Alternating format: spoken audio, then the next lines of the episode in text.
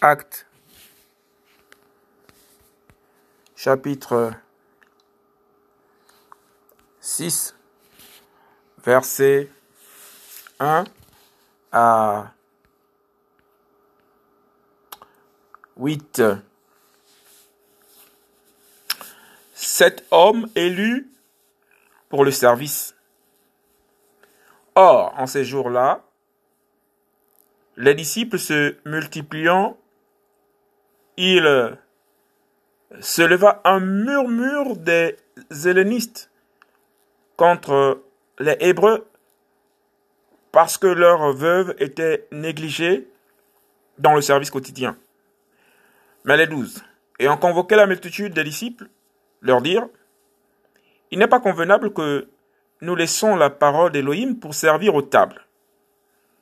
Regardez donc, frères, pour choisir cet homme parmi vous, de qui l'on rende un témoignage honorable, rempli de l'Esprit Saint et de sagesse, auquel nous confierons ce devoir. Mais nous, nous persévérons dans la prière et dans le service de la parole.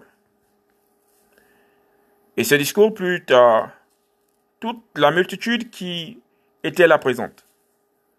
Et ils élurent Stéphanos, homme plein de foi et du Saint-Esprit, et Philippos, et Procoros, et Nicanor, et Timon, et Parmenas, et Nicolaos, prosélyte d'Antioche, qu'ils placèrent devant les apôtres et, après avoir prié, ils leur imposèrent les mains. Et la parole Elohim croissait et le nombre des disciples se multipliait beaucoup à Jérusalem. Et une grande foule de prêtres obéissait à la foi. Or Stéphanos, plein de foi et de puissance, produisait de grands prodiges et de grands signes parmi le peuple. Acte chapitre 6, versets 1 à 8, c'était sept hommes élus pour le service.